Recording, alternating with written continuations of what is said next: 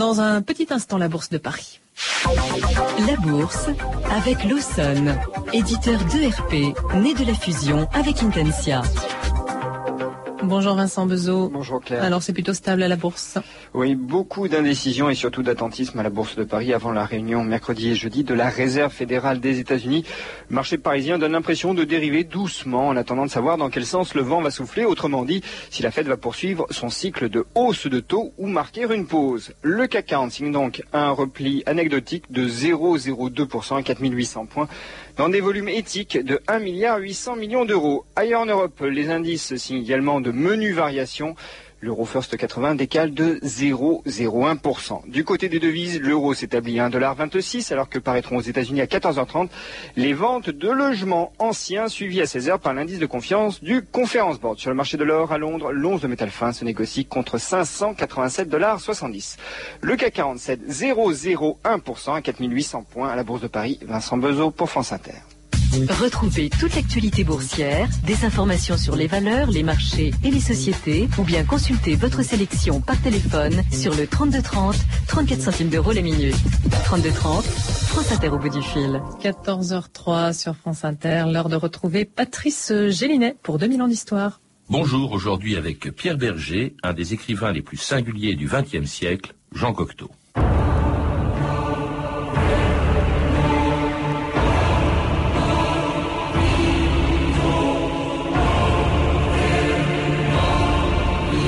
Un mensonge qui dit toujours la vérité.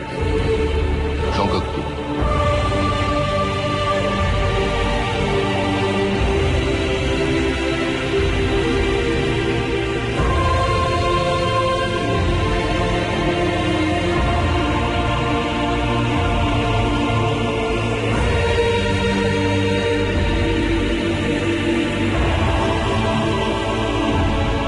« 2000 ans d'histoire.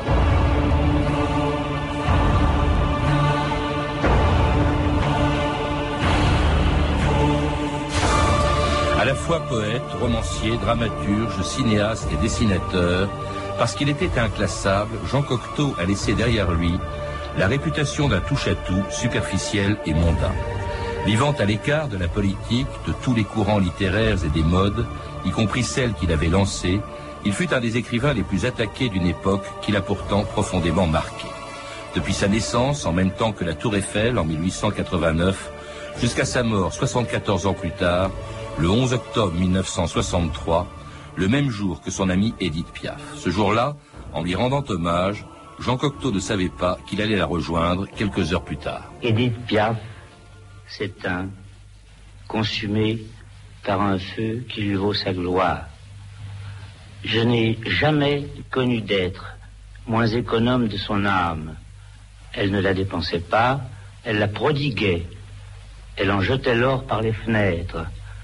J'ai eu la chance de lui faire jouer pour la première fois en 1940 un rôle de théâtre. C'était le monologue du bel indifférent. Elle m'avait téléphoné qu'elle voulait le reprendre en octobre. Comme tous ceux qui vivent de courage, elle n'envisageait pas la mort et il lui arrivait même de la vaincre. Seulement, sa voix nous reste, cette grande voix de velours noir, magnifiant ce qu'elle chante. Mais si cette grande voix me reste, c'est hélas une grande amie que je perds. Pierre Berger, bonjour. C'était les derniers mots de, Jean Cocteau quelques heures avant sa mort, le même jour qu'Edith Piaf, qui l'avait précédé, dites-vous, dans la postérité. C'est ce que vous écrivez dans une belle biographie de Cocteau, publiée à la Pléiade, qui vient aussi d'éditer l'œuvre romanesque de Cocteau. Alors, Cocteau, c'était aussi un romancier, un poète, un auteur de théâtre, un cinéaste, un musicien, euh, un sculpteur même. On a rarement vu un auteur aussi fécond et aussi éclectique que Jean Cocteau, un artiste total, au fond, comme il en existait un peu à l'époque de la Renaissance, Pierre Berger. Oui, certes, mais vous remarquerez que tout ça se réduit à un seul mot, c'est la poésie, puisqu'il prétendait être, faire du cinématographe de poésie, du théâtre de poésie, des romans de poésie, etc., etc. Euh, Cocteau, d'une certaine manière, était un funambule euh, qui marchait sur le fil de la poésie et quand même un éclectisme dans les genres qu'il aborde, même sur le mode poétique, qui vient, dites-vous, de son enfance et de sa famille. Oui, ça vient de son enfance et de sa famille. D'abord, il a connu un grand drame dans son enfance. C'est son père qu'on a retrouvé suicidé. Alors, il avait 9 ans. Il avait 9 ans. Et ça, ça le, poursuivra d'une certaine manière, sinon toute sa vie, du moins euh, pendant très longtemps. Mais euh, très jeune, euh, enfant, il a connu cet éclectisme-là par, par ses relations, par ses amitiés. Et puis, oublions pas que Cocteau était un très mauvais élève, c'était une espèce euh, de cancre qu'il avait fallu euh, placer comme ça euh, un été auprès d'un professeur un peu sévère pour le faire travailler. Donc ce Cocteau-là est, un Cocteau qui, après tout, n'était pas très différent de beaucoup d'autres enfants et qui déjà s'intéressait au théâtre toutefois, déjà euh, était un homme très ouvert sur ce qui allait être sa vie, son avenir et son destin. Alors la première chose par laquelle il se fait, par laquelle il se fait remarquer, c'est la poésie des, des poèmes d'ailleurs qu'il faisait lire, qui avait plu un, un comédien très à la mode qui s'appelait Édouard de Max. Hein, qui s'appelait Édouard de Max, et dans une célèbre soirée euh, que Édouard de Max a, a lu euh, ses poèmes comme ça avec son accent roumain qu'avait qu'avait qu'avait de Max. Euh, mais enfin, euh, revenons un petit peu sur ces poèmes. Euh, ce sont des poèmes euh, déposée au pied de la comtesse de Noailles, Anna de Noailles, très grande poétesse oubliée aujourd'hui, encore qu'il faut peut-être rappeler que Ebarès, Égide et Proust et tout le monde considérait Anna de Noailles, en tout cas le lui disait, comme la plus grande poétesse de son temps, euh, et avec une grande influence, je parle des poèmes de, Jean Cocteau, avec une très grande influence Rostand. Et d'ailleurs, vous savez, Cocteau s'est empressé d'oublier ces poèmes-là.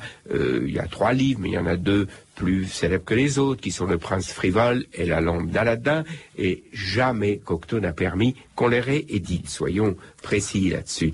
Et d'ailleurs, dans l'album réédité, euh, édité des poèmes de Jean Cocteau à la Pléiade, qui est sorti euh, il y a deux ans ou trois ans d'ici, euh, on a pris bien soin de mettre ces poèmes-là on les a distingués, on les a séparés, et ils ne peuvent pas, ni dans l'esprit des gens qui, qui ont travailler sur cet album, ni dans l'esprit des gens qui aiment vraiment Cocteau, faire partie de son œuvre poétique. Un peu des vers de, de Mirliton, de facture classique, jusqu'à sa découverte de l'avant-garde quand il assiste en 1913 à la création du Sacre du Printemps de Stravinsky, qui est pour lui, disait-il, une nouvelle naissance. Une nouvelle, une nouvelle naissance, oui, bien sûr, parce que je viens de parler de ce qu'était Cocteau et des poèmes qu'il écrivait. Et tout à coup, avec le Sacre du Printemps, 1913, au théâtre des Champs-Élysées, euh, dans un modernisme absolu, modernisme de la construction par les frères Perret du théâtre, modernisme de la musique de Stravinsky, euh, modernisme de tout. Cocteau comprend qu'il s'est trompé. Et là, c'est un grand hommage qu'il faut lui rendre. Il comprend qu'il s'est trompé, euh, qu'un monde nouveau s'est ouvert et qu'il ne peut pas être en, être absent. Et Cocteau, alors là, ressemble au Cocteau que nous connaissons, c'est-à-dire euh, qu'il voit ce train euh, passer devant lui, qu'il s'engouffre dedans, qu'il remonte tous les wagons, qu'il arrive dans la locomotive, qu'il vire le, le conducteur, qu'il prend la place et que c'est lui qui va dorénavant, d'une certaine manière, tenir la place euh, qu'il a, qu'il a occupée jusqu'à ça. Alors, entre-temps, euh, un an après le Sacre du Printemps, c'est la Première Guerre mondiale. Cocteau y participe, il est profondément marqué, comme tous les, les écrivains de sa génération, et il se retrouve, comme eux, dans un milieu littéraire et artistique bouleversé, justement, par les horreurs de 14-18 et qu'il décrivait à la radio en 1943. Il faut savoir dans quel état se trouvaient les lettres. D'une part, le conformisme le plus morne, de l'autre l'extraordinaire désordre des tentatives de toutes sortes. Ces tentatives, ces audaces, ces jets de feu, ces flammes d'alcool qui jaillissaient par les moindres fentes et ravageaient tout et, se ravageaient entre elles, notre groupe, que dis-je, les groupes étaient innombrables et guerroyaient entre eux. Cubisme, dadaïsme, les ismes poussaient comme herbes folles.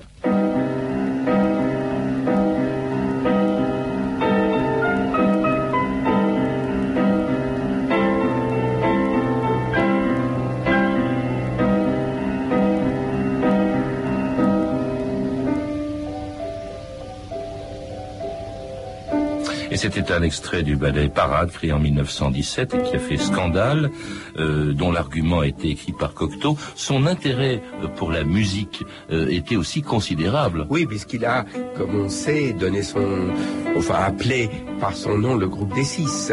Alors, euh, bien sûr, son intérêt était considérable, mais ça aussi, c'est une chose qu'il doit complètement à, à l'arrivée de Diaghilev et à tout ce que Diaghilev a apporté de nouveautés. Et donc, euh, dans ce groupe des six, euh, certains sont plus ou moins célèbres, mais il y en a quand même quelques-uns de très célèbres, comme Millot, comme Honegger, Poulenc. euh, comme Poulenc, évidemment, comme Auric est aussi.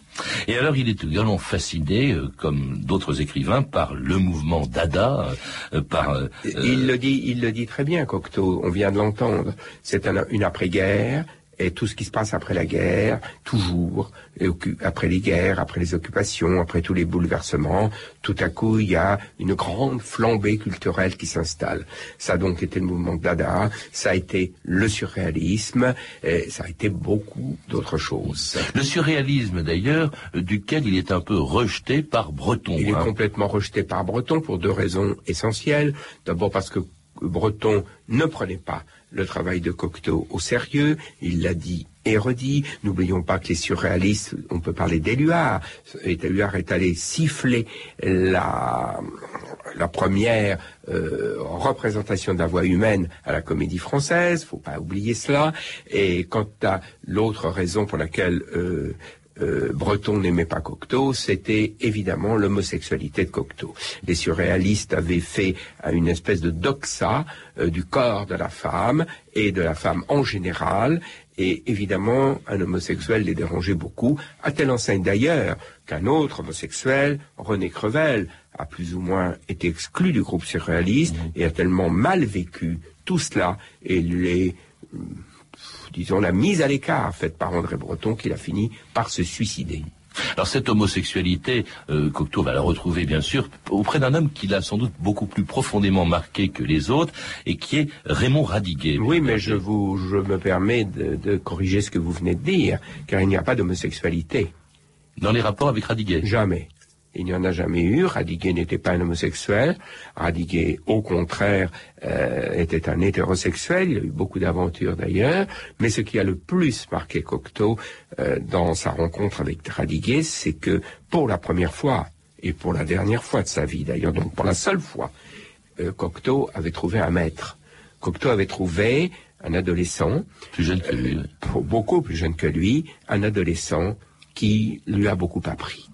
C'est Radiguet qui lui a dit il faut écrire classique, c'est Radiguet qui lui a montré beaucoup de chemin, même si c'est Cocteau qui enfermait Radiguet euh, pour le faire écrire, parce que Radiguet avait envie de toute autre chose peut-être que d'écrire toute la journée, ça c'est certain, mais Cocteau a toujours absolument reconnu sa dette vis-à-vis de Radiguet.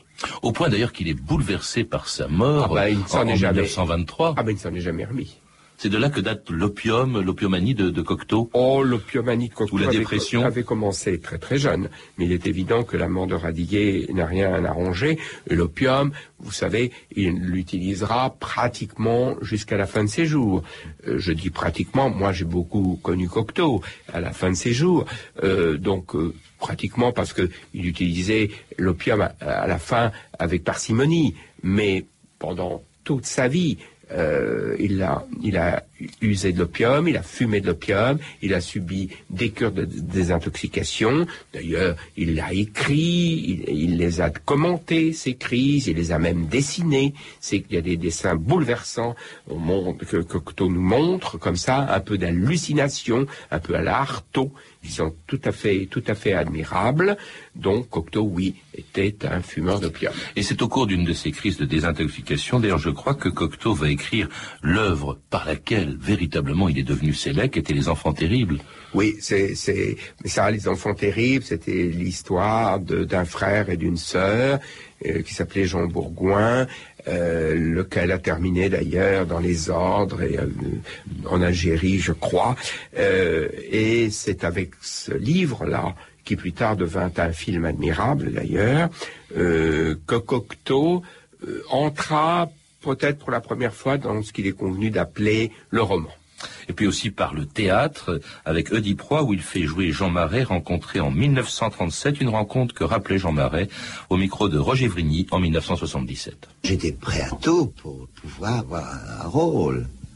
Oui, et alors quand Cocteau vous annonce qu'il est amoureux de vous, vous répondez moi aussi. Et vous précisez qu'à vrai dire, c'était pas vrai. Je mentais. oui. Mais ce qui est beau dans l'histoire, c'est que vous le devenez.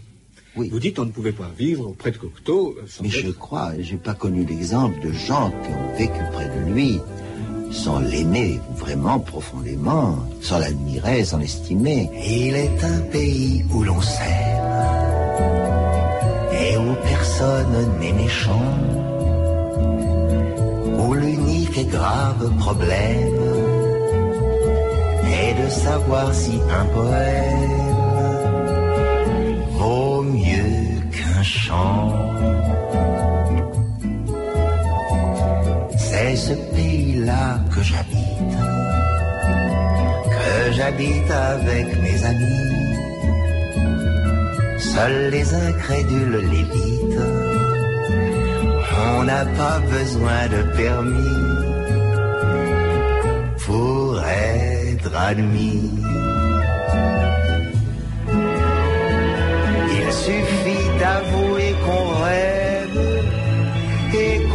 Viendra pas exprès pour déranger Adam et Ève. Pur comme avant, bon comme après, et vu de près. Mon pays n'est pas à la mode, il est même très démodé car les gens trouvent plus commode de vivre sans jamais céder pour s'emmerder. Mon pays, un poème de Cocteau chanté par Jean Marais. Une grande aventure aussi. Oui, une grande aventure, une grande aventure, c'est certain, mais aussi euh, une grande tristesse parce que euh, Jean Marais un jour abandonna Jean Cocteau. C'est comme ça que ça s'est passé.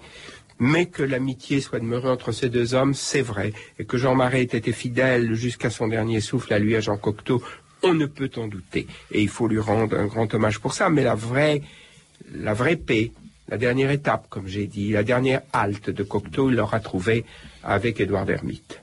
Et là, pour moi, il est sûr que c'était une étape en plus, euh, des, des, des fantasmes, des problèmes que crée toujours l'envie, la jalousie, le, le besoin de ceci ou de cela. C'était c'est un moment où Cocteau a enfin trouvé la paix.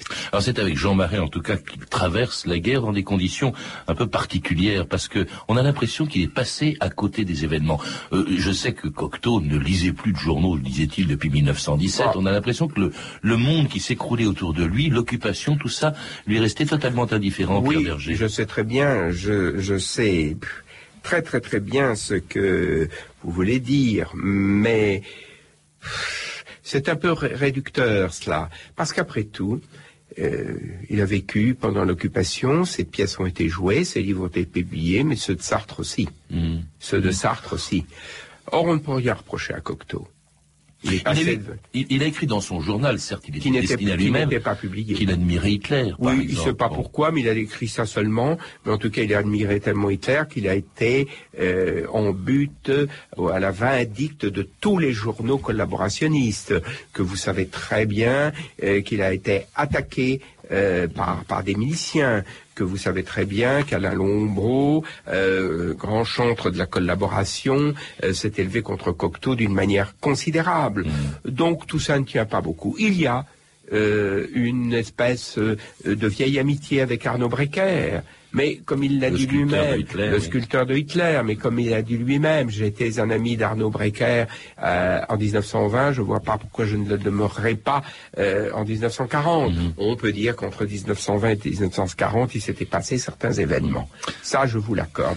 Mais bon, je regrette que Cocteau, mais je pourrais dire ça d'autres, n'ait pas montré un grand courage à cette époque. Je regrette que Cocteau ne se soit pas réellement engagé dans une résistance à l'Allemagne à l'occupation et surtout au totalitarisme, totalitarisme qui existe partout et pas seulement en Allemagne. Cela est vrai, mais on ne peut pas lui reprocher autre chose. Puis il a tenté euh, de, de faire libérer Max Jacob de, de Drancy. Au, combien, oui. Alors c'est une attitude qui explique euh, l'indulgence euh, vis-à-vis de Cocteau. Au moment de l'épuration, il était, il est, enfin on l'a, on l'a accusé, puis finalement il s'est aussi beaucoup rapproché du Parti communiste, de ses amis Éluard et Aragon. Et puis alors on le retrouvera très vite, juste après la guerre, au premier festival de Cannes d'après-guerre pour présenter le film La Belle et la Bête. Pour trois semaines, Cannes est devenue la capitale du cinéma international. Et le festival, projeté avant-guerre, a rendu à Cannes l'animation des temps heureux. Jean Cocteau, puisque vous avez la parole, voulez-vous nous parler de La Belle et la Bête?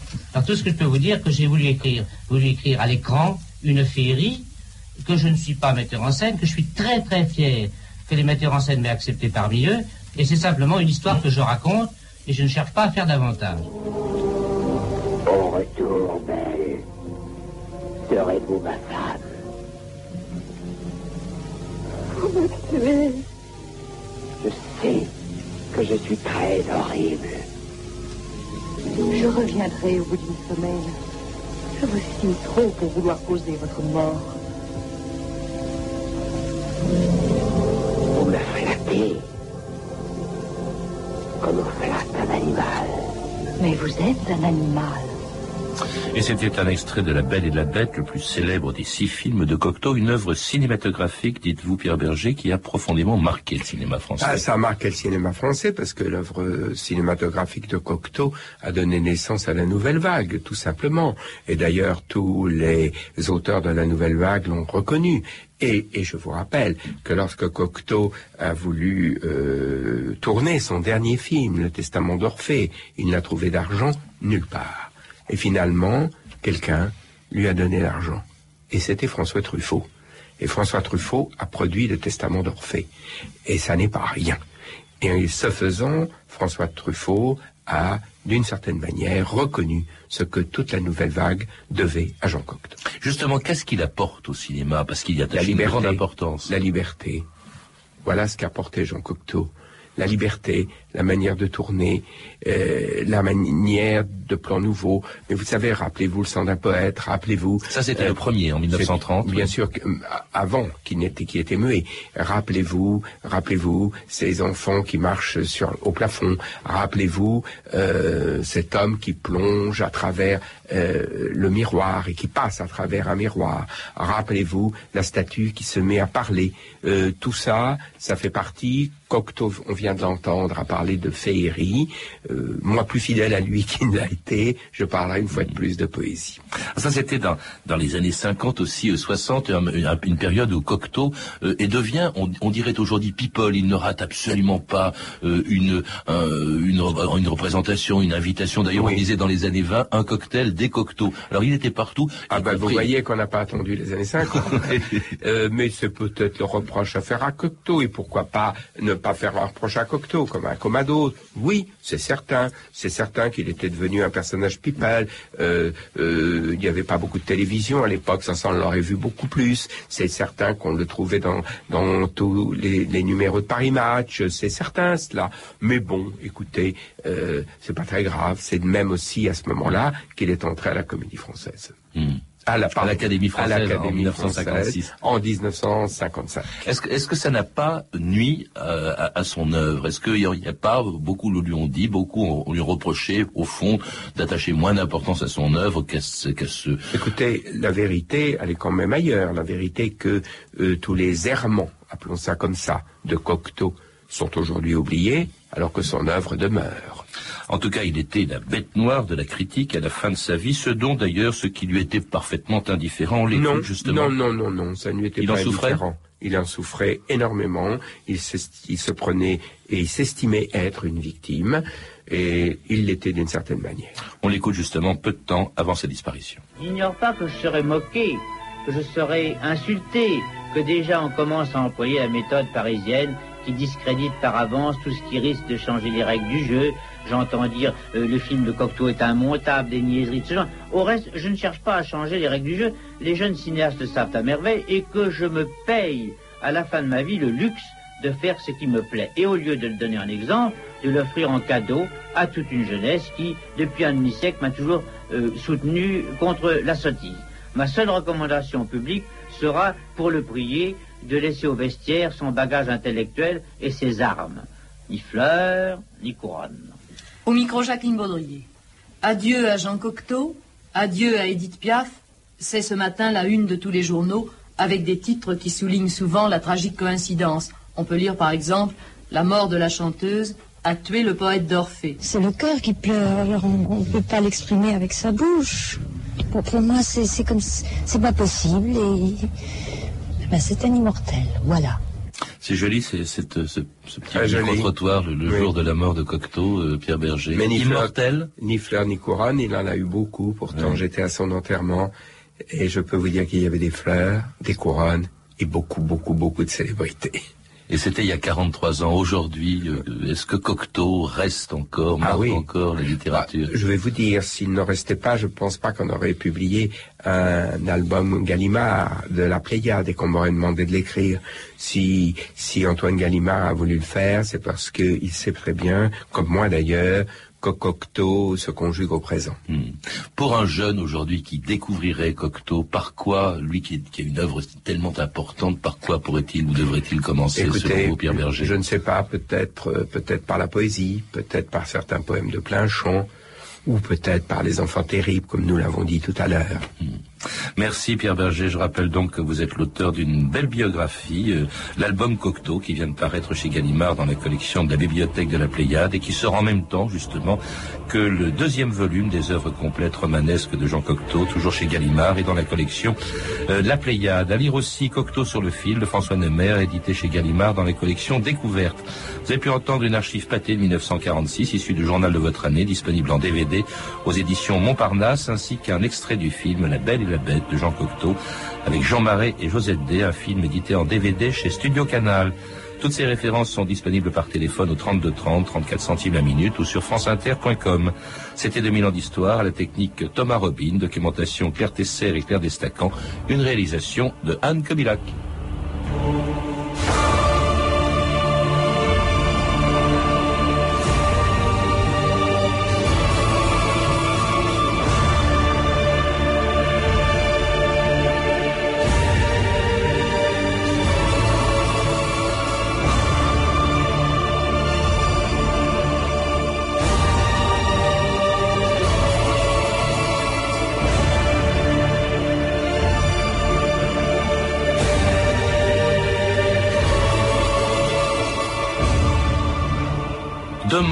Un apôtre toujours d'actualité depuis 2000 ans, celui qui a trahi Jésus, Judas. Il est 14h30, vous êtes sur France Inter et vous y restez. En attendant, Musique Express, Eric Oswald, bonjour. Bonjour Patrice et à demain. Je pourrais peut-être te faire embaucher à l'Union fruitière, j'ai un bon copain à l'Union fruitière. Tu commencerais, tu commencerais par les fraises et tu pourrais peut-être faire ton chemin jusqu'à ces, ces noms de Dieu de bananes.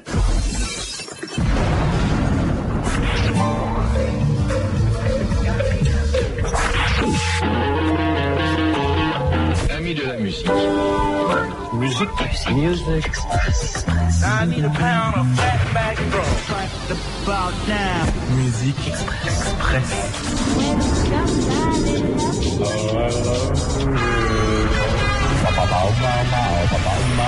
Des sensations musicales inimaginables jusqu'à présent. Eric Oswald. Mais espèce de sauvage, ne fous pas le camp quand je te parle, tu entends?